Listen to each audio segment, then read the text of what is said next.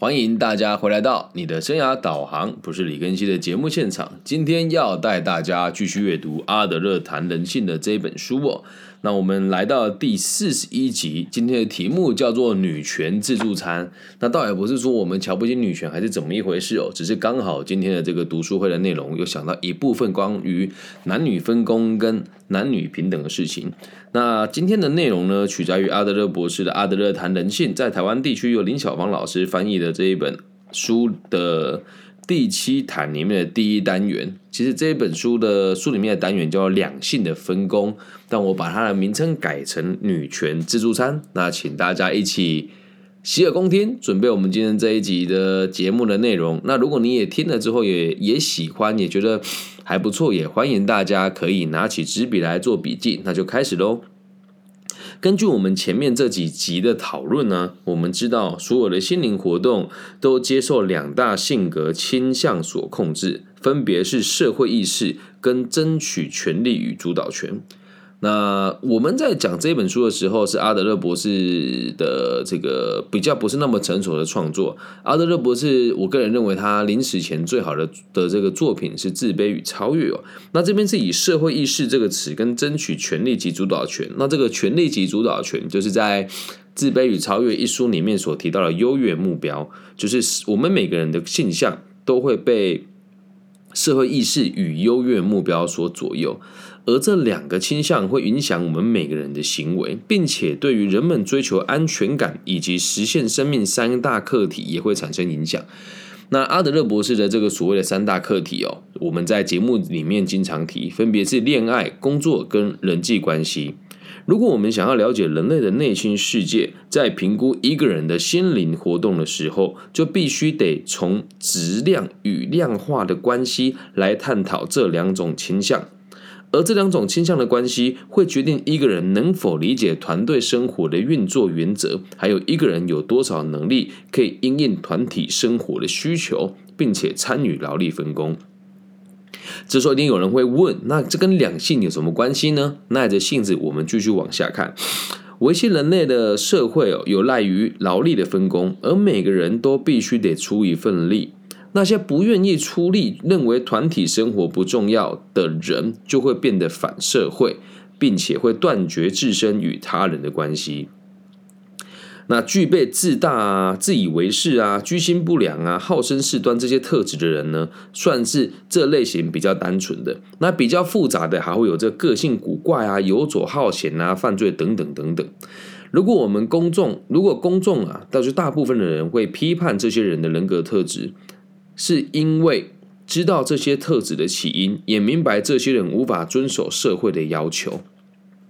什么意思呢？大部分人会批判这些人的这个个性，说他是不好的，就是因为这些人的行为对社会是没有帮助的，所以我们才要去批评他们。也就可以知道，会被这些东西下注解的人，会被这些形容词下注解的人，往往也都是比较无法遵守社会的要求。那再继续往下看哦，他说。一个人的价值取决于他们以什么态度对待别人，以及他们愿意出多少力来参与团体生活规范的劳力分工。这句话讲的很好，一个人的价值取决于他们能以什么态度待人，以及他们愿意付出多少的力量参与团体生活规范的劳力分工。一个有能力接受团体生活的人呐，他是有助于人群的，会成为社会体系的一环。那任何一个环节只要出了一点点小小的差错，那社会呢也就会跟着动荡不安。一个人的能力的强弱，也会决定这个人的社会地位。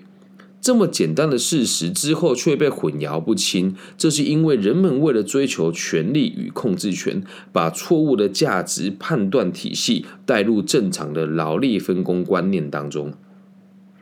追逐权力与控制权的心态，不仅扭曲了劳力分工的观念，也扭曲了人类价值判断的基础。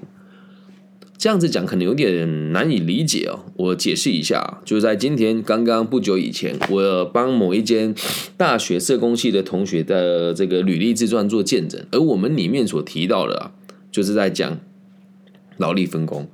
诶，我们不是说在台湾的基金会不好，我们就去查了某一个基金会，就是我的学生要去某个基金会上班嘛，社工老师。那我们就查了这个基金会的负责人在这个基金会主要的诉求是解决这个世界的贫穷问题啊，然后协助一些需要被帮助的人。但有趣的事情是，这个基金会的执行长，也就是他们的董事，哎，董事长啊，是从来都没有社服经验的人，而他却要去统领这一群人去做这去做社服工作。那更令人有趣的事情是，做社服工作的这件事情，是第一线的社工老师在做的，一个月的薪水可能就三万五到四万之间。那董事跟执行长一个月的薪水是多少呢？我们查不到，但我们查了这执行长的背景，就发现他的爸爸也是所谓的名门望族之后。所以他们也不需要任何的社工背景或者辅导背景，就可以在这些基金里面担任董事长与执行长，这不就很符合我们今天所讲的？不仅扭曲了劳劳力分工的观念，也扭曲了人类价值判断的基础。很有趣哈。那你说这跟女权自助餐有什么关系呢？我们继续往下看。由于人们不愿意在团体中各司其职，加上大部分的人都只会自顾自身的利益，使得劳力分工的秩序被人家打乱。人们自私的企图心与对权力的渴望，也会阻碍团体生活的运作。除此之外，社会阶级差异也把问题复杂化。最有利的资源，也就是最大的权力，全部都被社会某些阶层的人占据了，而其他阶层则被排除在外。这就是强调个人权利与经济利益所带来的影响。有这么多因素在干扰着我们的社会体系，难怪分工的制度一直推行的不顺利，劳力分工的观念一直都有外力介入，所以造成特权族群与弱势族群，是不是很有趣啊？那也也又要再举这个例子哦，就是我刚刚帮这个社工系的同学做生涯规划的这个辅导咨询的时候，哎，我相信他们应该不会听我的节目，因为我们才接触一次嘛。那我们也讨论到这个事情，就是那为什么会有所谓的弱势存在？而你我又如何判定何谓弱势呢？在这个基金会里面呢，会把钱。给这个弱势家庭的小朋友，然后他说：“我们付钱给他是帮他们负担学费。”但你要知道一件事哦，如果你和我一样，呃，我是生长者，所以我觉得我也算是弱势，但我起码能够理解我的价值在什么地方，而且我不会愿意用我生长的身份来取得更来取得更多的资源。那大部分这些弱势团体的家庭呢，呃，父母亲有身心障碍的状况，其实比例也不算太高。那他会说：“老师，我们只是帮他的小朋友负担学费而已。那他的父母好吃懒做有什么关系呢？答案其实很简单哦。原本他的学费是父母该帮他付的，而现在你帮他的父母付了他的学费，那他的父母就会继续好吃软做，然后再回到所谓的弱势族群当中。而弱势族群这个名词其实很有趣哦。从某种程度上来讲，他也可以取得所谓的特权地位，因为我弱势，所以每个人都得照顾我。”那在这种种的外力的介入之下，才会有现在的这个权贵体系跟弱势体系的对立的出现。那换个方式讲，如果我们辅导他们的方式不是给他们钱，给他的孩子受教育的权利，而是真的让他们达到某一些目标，才给予他们孩子帮助的话，或许帮助才是更大的。但是这个观念能接触的人很少，因为有很多外力在介入。而这一点跟阿德勒博士的立场是一致的。我们继续往下看，接下来就要进入今天的正题：男生跟女生是否平等，以及什么叫女权，到底又是怎么一回事啊？喝一口水啊！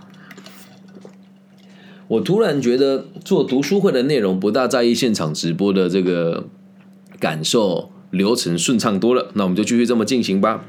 人类区分为男性和女性，也算是劳力分工的一种。这句话讲的很有哲理哦。人类之所以分为男性和女性，也算是劳力分工的一种。因为身体构造的原因呢，女性无法从事某些活动。同理可证，也有些事情是男性无法去胜任的。那是因为我们两个性别分别有比较容易胜任的某些事情。那劳力分工制度应当建立于平权的基础之上，只要不要逾越过理性冷静的尺度。妇女解放运妇女解放运动基本认同这个论点。所以这边阿德勒讲的，阿德勒博士讲的很内敛。他说，妇女解放的运动基本上是这个认同这个论点，只要不要逾越理性冷静的尺度，让妇女。取得一定程度的平衡，那他们也是认同的。概念上，概念上是这个样子，也就是我们所谓的女性解放运动，也只是为了让女性可以跟男性平等的生活在这个社会之上，而不是得到过多跟不必要的保护还有特权。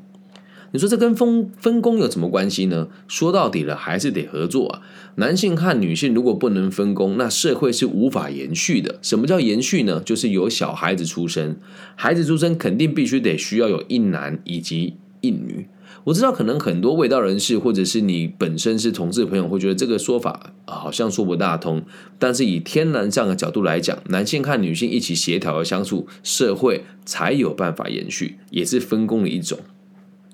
推行劳力分工，绝对不是为了剥夺女性的特质，或者是打乱了和谐的两性关系。最理想的状况呢，就是每个人都可以做自己最适当的工作。这段这段话讲的很好。有些男性个性比较像女性，那他在社会当中可能从事的工作也会比较阴柔一些；而有些女性强悍如男性或者超越男性，那她也有可能做男性的工作。所以性别这个假的议题，只是在这个社会上每个人有不同的特质，我们要如何用不同的特质与人相处，这才是我们应该要学习的地方。在人类文明的发人类文明的发展过程当中，劳力分工的模式后来演变成女性替代男性承担某些工作，男性才得以在其他领域好好发挥。只要劳力没有被滥用，只要劳心劳力用在对的地方，那两性的分工它并没有对错。这个后来的论点，我觉得下的非常好。两性的分工并没有对错，所以有人说男主外女主内，或是男主内女主外，这个事情好像听起来有点不合逻辑。但实际上，两个人一起相处，如果有一个人对外的资源统筹能力做得比较好，那另外一个人他对内的这个家庭的后勤的制度后后勤的管理做得比较好的话，那两个人自然而然会和。成一个家庭去分工做他们想要延续后代这个事情，但是往往我们在说男性和女性之间，常常会会被人家误以为说它是一个不平衡的状态。可是实际上，以生理构造来说，确实以生孩子的角度来探讨的话，女性与以繁衍后代这个。问题来做前进，那确实他们会比较付出更高的代价，同时也是逼不得已必须得在床上呃待个三个月到四个月左右的时间无法劳动，所以不要站在对立的角度说。呃，社会不公平啊，都是男生的薪水比女生高啊。但是反过来讲，这是先天上的问题。只是在近几年，我们的这个社会的立场也是有所改变的。即使离开职场一两个月，甚至一两年，也可以完全不影响你个人的真实状况。所以往后我们在讨论两性的时候啊，常常会听到讲什么性别平等啊，什么呃女性的平权啊，甚至是在某些地方，呃，在选择地方领导的时候会保障女性的这个权利。我个人认为，如果以性的强势与弱势的方式来分别，来制定出法律，要让女性取得更多的权利的话，那就不叫分工了，那就会变成是所谓的女权自助餐。在我的角度来看，女性确实是值得尊重的，但是并不需要特别礼让他们一些什么。以我自己角度出发，我是生长者，但我从来不会跟别人讲我是生长者，我希望你多给我哪一些帮助，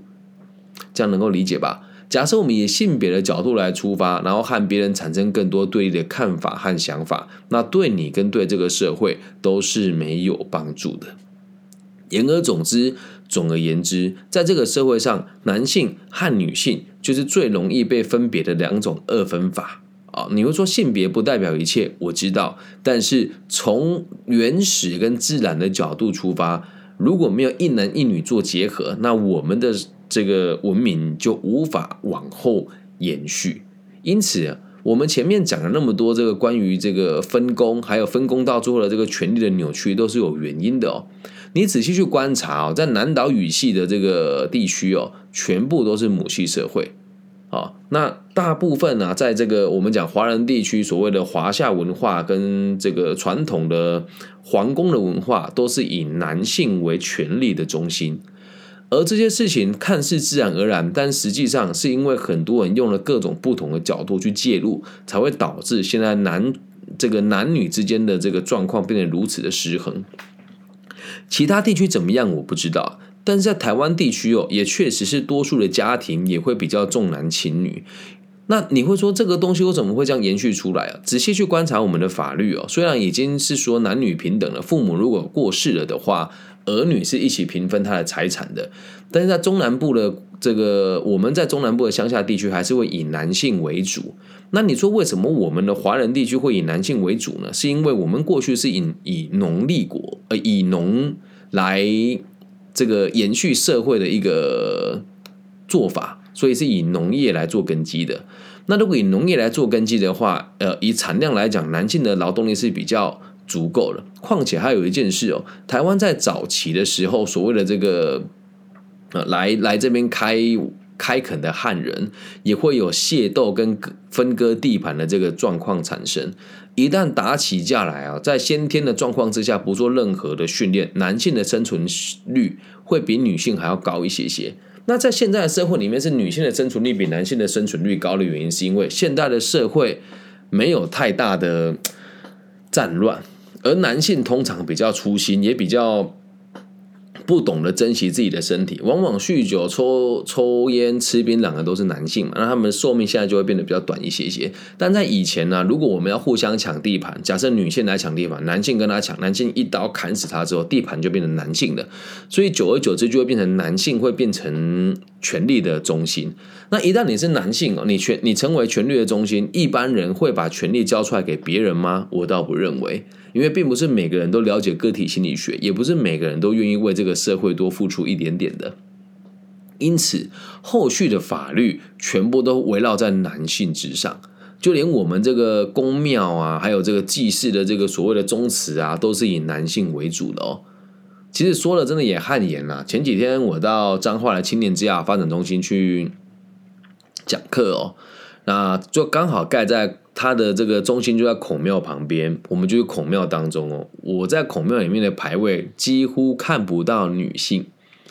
那你就看呃，在我们伟大的华夏文化当中，基本上你也找不到所谓的女性思想家。你说他们不存在过吗？肯定有，但是为什么没有没有被记录下来呢？因为贪婪跟懒惰的男性为了巩固自己的地位，所以在历史的记记载之上，也都把女性。放到了很后面，从这种小地方就会知道，人性哦，其实大部分都是贪婪的、无知的，且更倾向于追求权力的。那如果每个人都可以遵从个体心理学里面的想法，还有这个呃。我为人人能为我的逻辑出发的话，那世界会变得很简单。也希望大家理解一件事：不管你是男性还是女性，绝对不要被“两性平权”这四个字操弄了。不管是哪个性别，只要你有能力取得更多的资源，又或者是你有能力取得更多的权利，可以去照顾更多人，那不管你是男性还是女性，你理当就被绑在权力的中心。但很讽刺的事情是，大部分人追求权力，最后都会变得腐败。有多少人能够在绝对的权力之前保持保持绝对的清醒呢？所以把这个概念送给大家。最后也要跟大家说，这一集的名称叫“女权自助餐”的原因，是因为在台湾现在很多人会非常提倡女权，而到了有一点过于偏激的地步，甚至是在现在台湾地区，很多人都会强迫说，我们得去上两性平权的课程。很多老师的课我都会上过，然后大部分两性平权都会讲什么歧视的定义是什么啦，然后这个什么女性公约组呃女性什么组织条例啊这些东西哦，回归到根本，如果每个人都可以把自己分内的事情做好，那两性的歧视根本就不存在。那如果你自己是男性还是女性哦，在路上或是遇到某些事情，你认为自己被歧视了的话，就代表。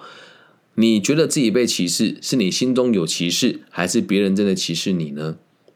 我觉得这个问题也很值得我们去思考。所以最后用个简单的概念跟大家分享：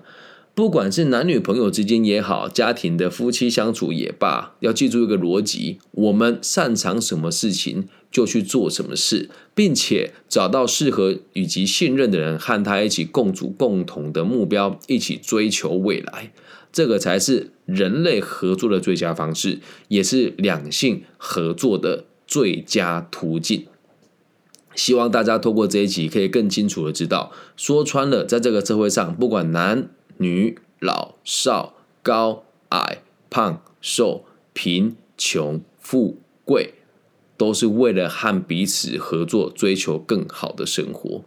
所以在现在这种太平盛世之下，希望大家可以理解，不要被某些人士挑动起这些不必要的对立，把分内事情做好就足够了。